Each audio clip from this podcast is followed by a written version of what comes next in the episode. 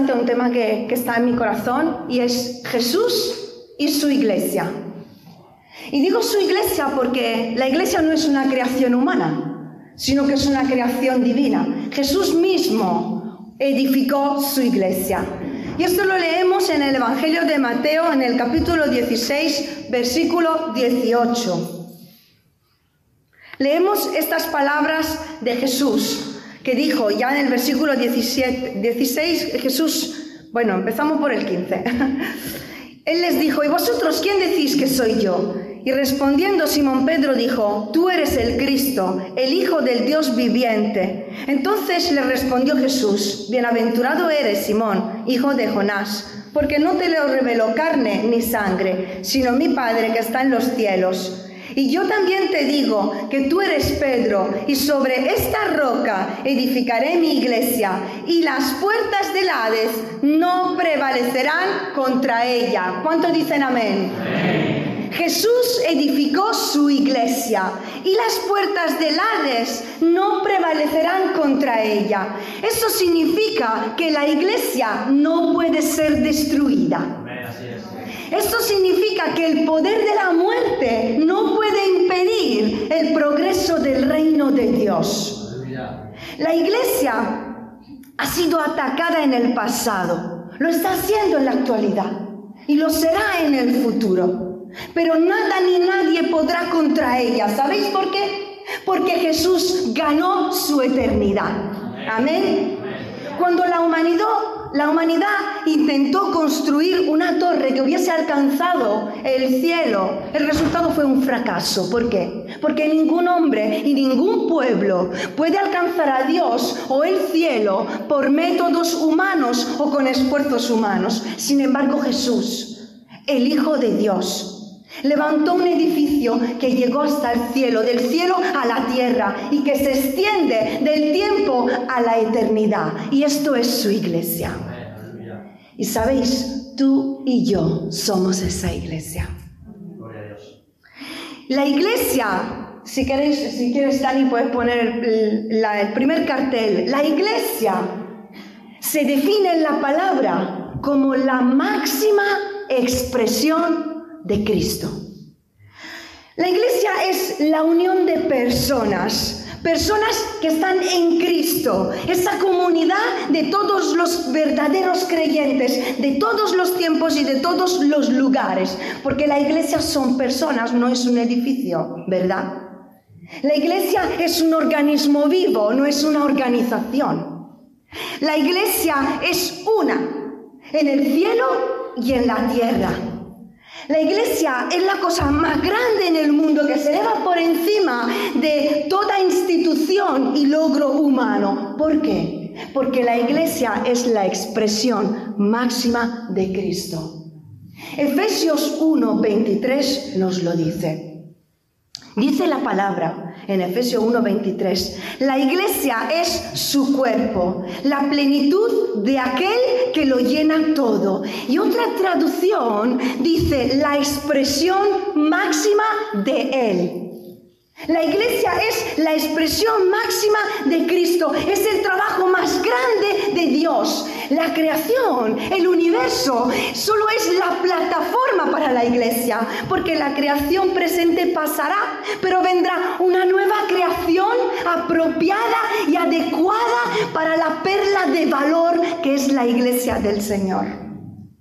Antes de que la tierra fuese formado, formada, antes de que el hombre fuera creado, Dios soñó con tener una iglesia. La iglesia es la expresión de la voluntad de Dios. Nos dice Efesios capítulo 1 que la iglesia ha sido planificada por Dios, ha sido diseñada por el Señor. Así que la iglesia es un diseño, es un diseño de Dios, es el sueño más grande que había en su corazón estaba escondida en su corazón, dice el libro de Efesios en el capítulo 3, desde el principio del mundo. La iglesia era un misterio, un misterio escondido a los judíos, a los ángeles, a Satanás y revelado revelado a través de Pablo, de los apóstoles. Un ministerio revelado que nos incluye también a nosotros los gentiles. Porque esa iglesia eres tú y soy yo. Y tú y yo somos la máxima expresión de Cristo.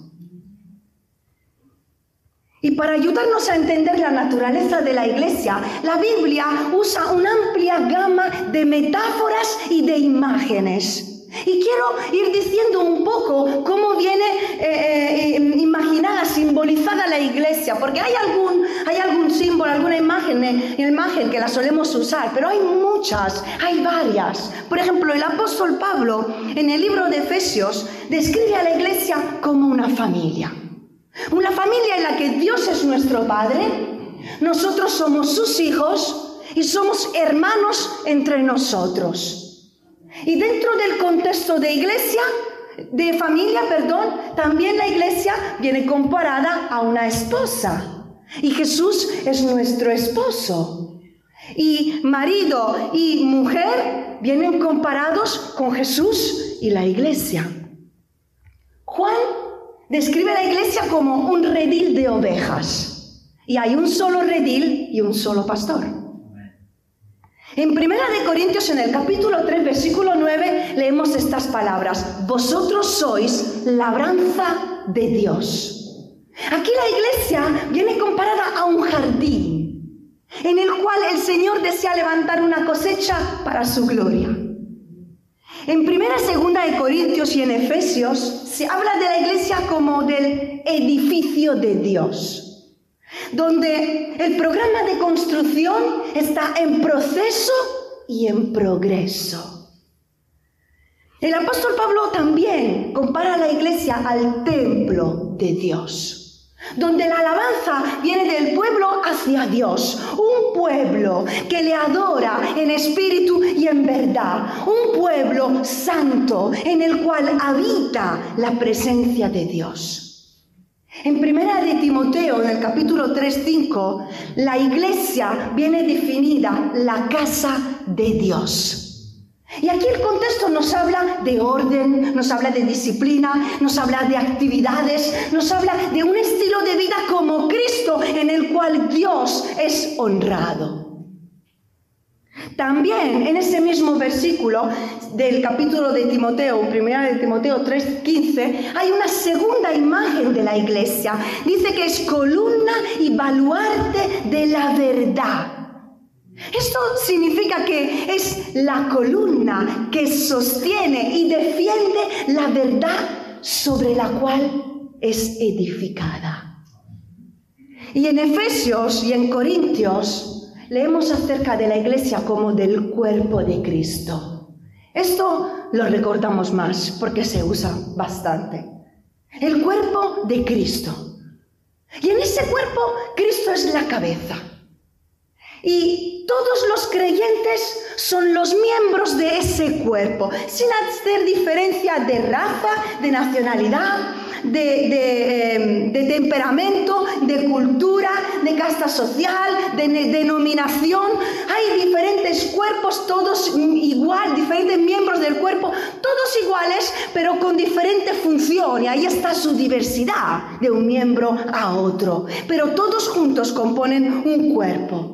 Un cuerpo en el que hay muchos miembros, cada miembro tiene su función. Dios puso a cada uno en su sitio como quiso. Y el bienestar de la iglesia depende de todo el cuerpo. Así que diría, hermanos, que la iglesia es el plan inicial y el propósito final de la obra de Dios. ¿Cuántos dicen amén? La iglesia es el plan inicial y el propósito final de la obra de Dios. Más que nunca debemos entender hoy cuál es nuestro lugar dentro de la iglesia, la máxima expresión de Cristo. Debemos entender cuál es nuestro propósito en el cielo y en la tierra, porque tú y yo somos esa expresión de Cristo. Tú y yo somos parte de ese cuerpo espiritual. Y necesitamos tener una visión de cuerpo y no solo individual. Y entender el propósito que Dios tiene con tu vida y con la mía, sabiendo que está relacionado con el propósito que tiene con su iglesia. Amén. Ahora, la pregunta que surge es esta. ¿Es la iglesia de Cristo, hermanos? Quiero decir, ¿está Cristo presente en su iglesia? Porque la iglesia en el mundo, vemos que muchas reuniones que, que tiene dejan fuera el Espíritu de Cristo, que es el Espíritu Santo. Muchas actividades que se hacen en la iglesia ignoran la voluntad del Padre. Muchas enseñanzas llegan a rechazar algunas palabras del Hijo. Y muchas oraciones son hechas buscando lo nuestro y pensando en nosotros. Y no pensemos solo en los pastores, porque es cierto que hay pastores que se pueden extraviar de la sana doctrina y pueden llegar a enseñar herejías. O pueden llegar a enseñorearse de la iglesia porque se le va la olla y piensan que su iglesia es suya y se convierten en personas autoritarias y déspotas. Claro que es cierto. Pero hermanos, cada creyente, cada miembro que compone esa iglesia es el templo. Amén. Cada creyente es la casa. Cada creyente es el cuerpo. Cada creyente es la iglesia. Está Cristo en tu templo. Está Cristo en tu casa. Está Cristo en tu vida. Es tu vida de Cristo. La iglesia es la casa de Dios. Y tú eres esa casa. Pero ¿sobre qué está fundada tu casa? Como cantó Juan. ¿Sobre qué está fundada tu casa? tu vida.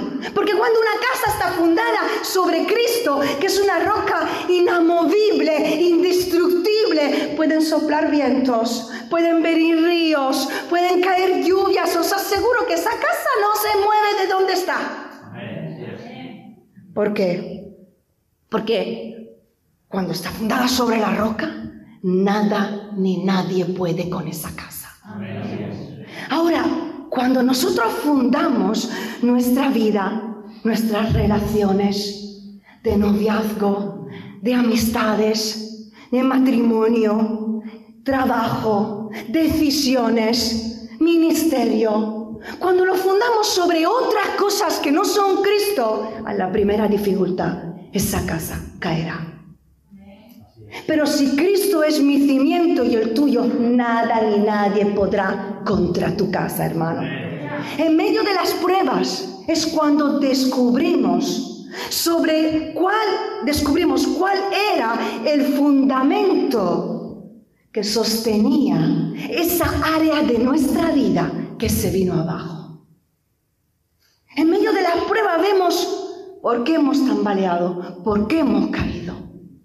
Porque en esa área de nuestra vida no estábamos actuando y fundando nuestra vida sobre Cristo. Pero te voy a decir una cosa en esta mañana. Aún estás a tiempo para volver a poner los cimientos sólidos en tu vida. A lo largo de la historia, el hombre siempre ha sido rebelde contra Dios. Vemos la historia de la humanidad. Se ha mostrado continuamente rebelde, orgullosa, incrédula. Desde el principio el hombre ha querido dejar a Dios fuera de sus planes y de su vida. Y sabéis, hermanos y amigos, nosotros hoy no somos muy diferentes a nuestros antepasados.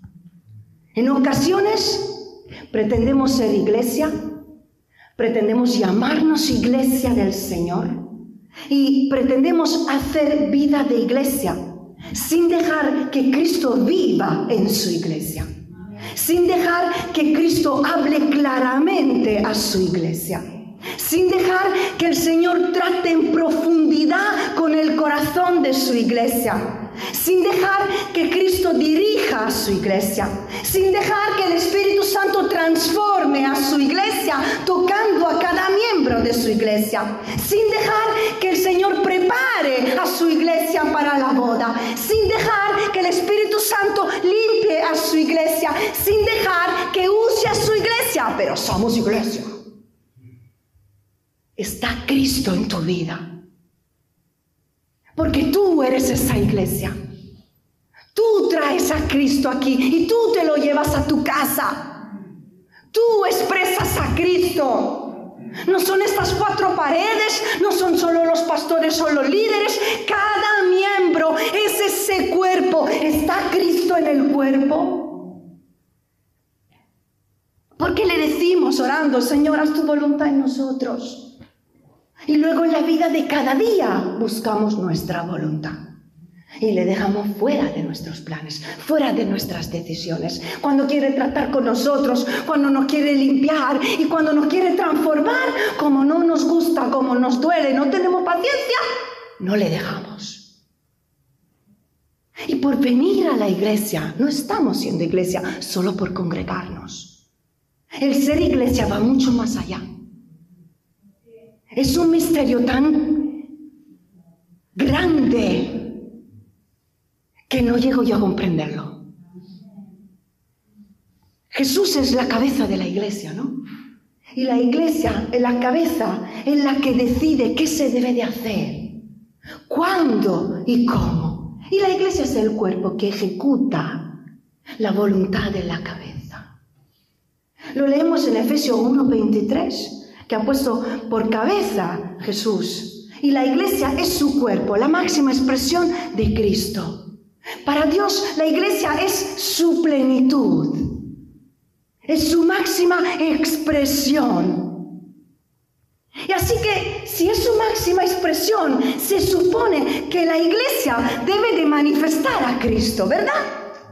Debe de expresar quién es Cristo y cómo es. Y nosotros como parte de esta iglesia estamos manifestando a Cristo. ¿Qué se supone que debemos mostrar?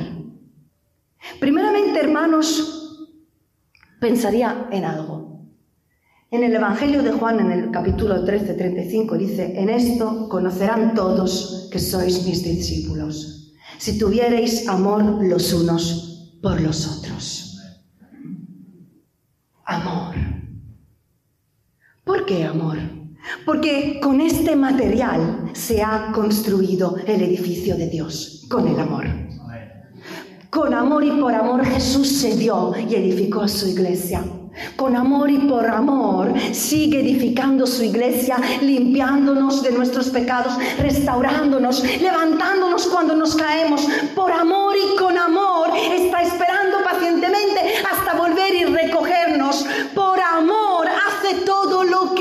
hace porque es el material de construcción de la iglesia. Así que si Cristo está en ti, tú debes de manifestar amor. Cuando lo que construimos dentro y fuera de la iglesia no está manifestando amor, no estaremos manifestando a Jesús. Efesios 4.1 como iglesia debemos andar como es digno de la vocación con que fuimos llamados. Hemos sido llamados a ser sus hijos. Hemos sido llamados a ser iglesia. ¿Cómo? Dice en este contexto, solícitos en guardar la unidad del Espíritu en el vínculo de la paz. Estamos manifestando unidad y paz ¿O pensamos que podemos ser un miembro aparte, individual, caminando y pensando por nuestra propia cuenta, sin tener que rendir cuentas a nadie? Y sobre todo hay personas que piensan que, que no le va a afectar a nadie lo que deciden, que no le va a afectar a, a nadie lo que hacen o lo que no hacen. Sin embargo, hermanos, te voy a decir que todo lo que hacemos o no hacemos, le afecta a todo el cuerpo. Cuando tú sufres, yo sufro. Cuando tú te tropiezas, yo sufro contigo. Cuando el cuerpo, hay un, aunque sea la uña del dedito chiquitino, todo el cuerpo sufre y va arrastrándose porque tiene dolor. Y cuando nosotros actuamos de una forma individual e incorrecta, no pensemos que esto no le va a afectar a la iglesia, aparte de afectarle al testimonio de la iglesia. Que pensemos que somos parte de un cuerpo y la, gente, el mundo, no ve solo una persona, ve el cuerpo. Ellos tienen una visión más global que nosotros. Ellos ven el cuerpo, ellos ven la iglesia, cualquier cosa que pasa, lo meten ahí en la iglesia. Lo bueno, lo malo. Y ahí estamos tú y yo. Entonces, tengamos visión de cuerpo. Cumplamos con nuestra misión de ser iglesia, de ser cuerpo. Actuemos como tal. No te desconectes ni de la cabeza ni del cuerpo. ¿Qué es lo que está diciendo el Señor a la iglesia en estos tiempos? Que vele, que busque y que predique. Hermanos, la iglesia no puede estar escondida. Amén. Ya era un misterio, ha sido desvelado. Y ha sido revelado. La iglesia no puede estar escondida. La iglesia no puede vivir amedrentada. Si el mundo tiene miedo, la iglesia tiene fe. La iglesia no puede, no se puede apagar.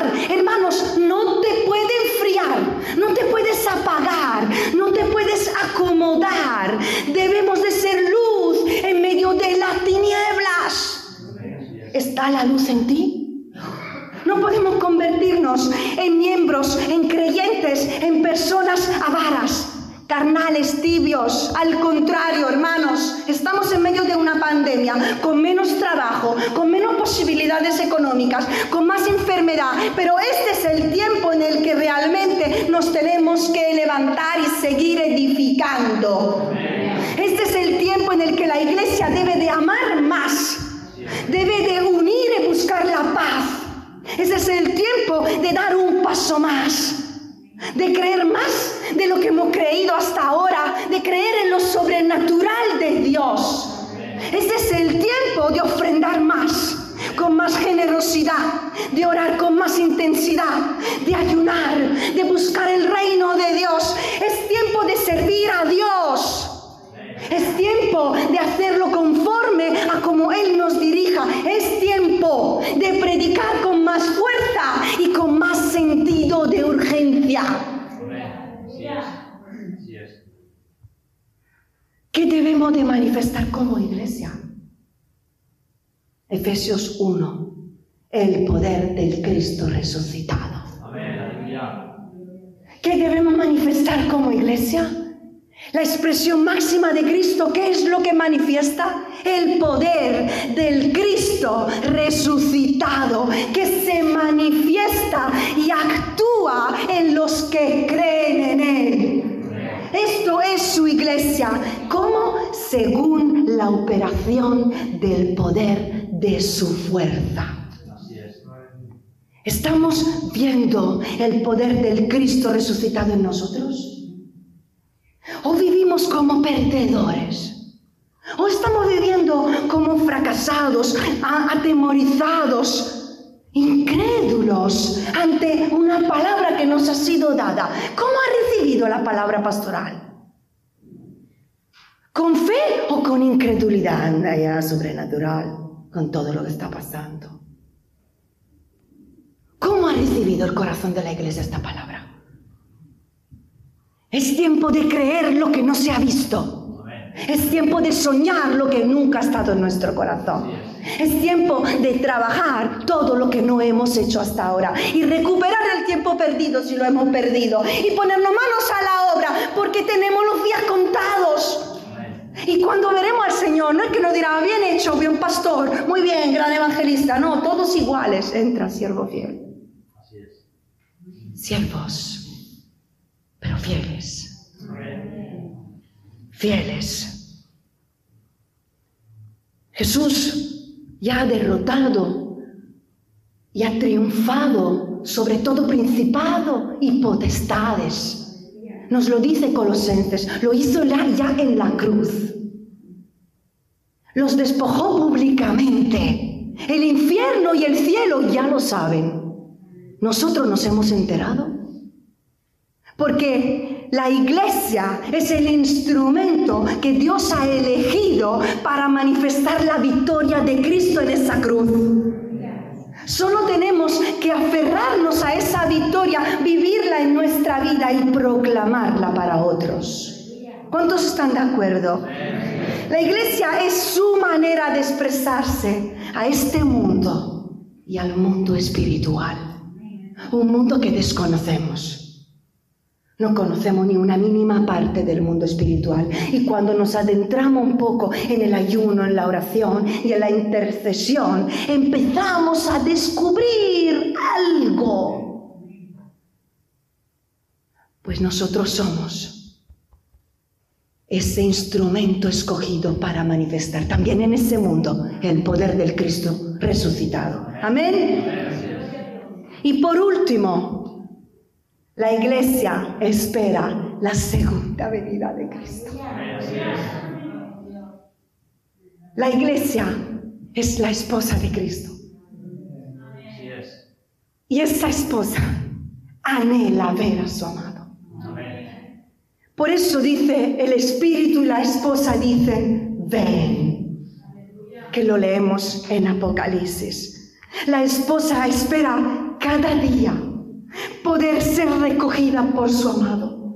Espera verle cara a cara, se prepara, se limpia, se santifica, se mira cada poco al espejo para ver si se le ha estropeado el maquillaje, si se ha despeinado, si el vestido se le ha arrugado, si hay alguna mancha que por casualidad en la espera se ha producido en su vestido y está continuamente alistándose y mirándose para ser encontrada preparada por su amado.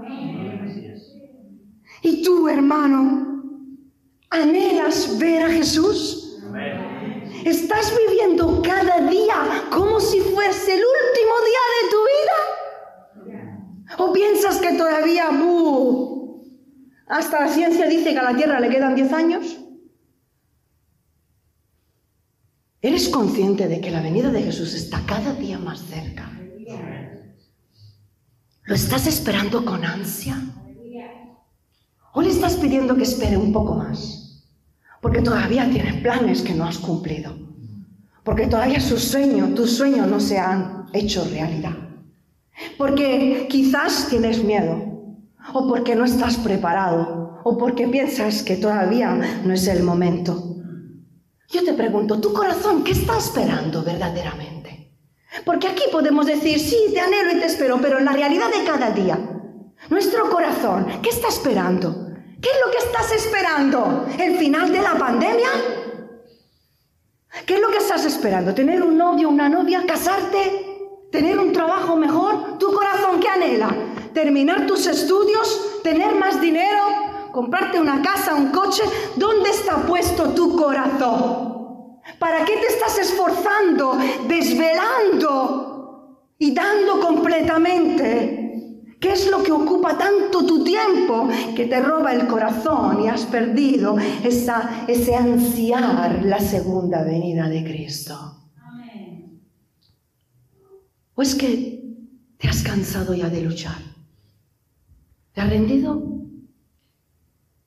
¿Ya solo pides que esta vida termine para que termine también tu sufrimiento terrenal?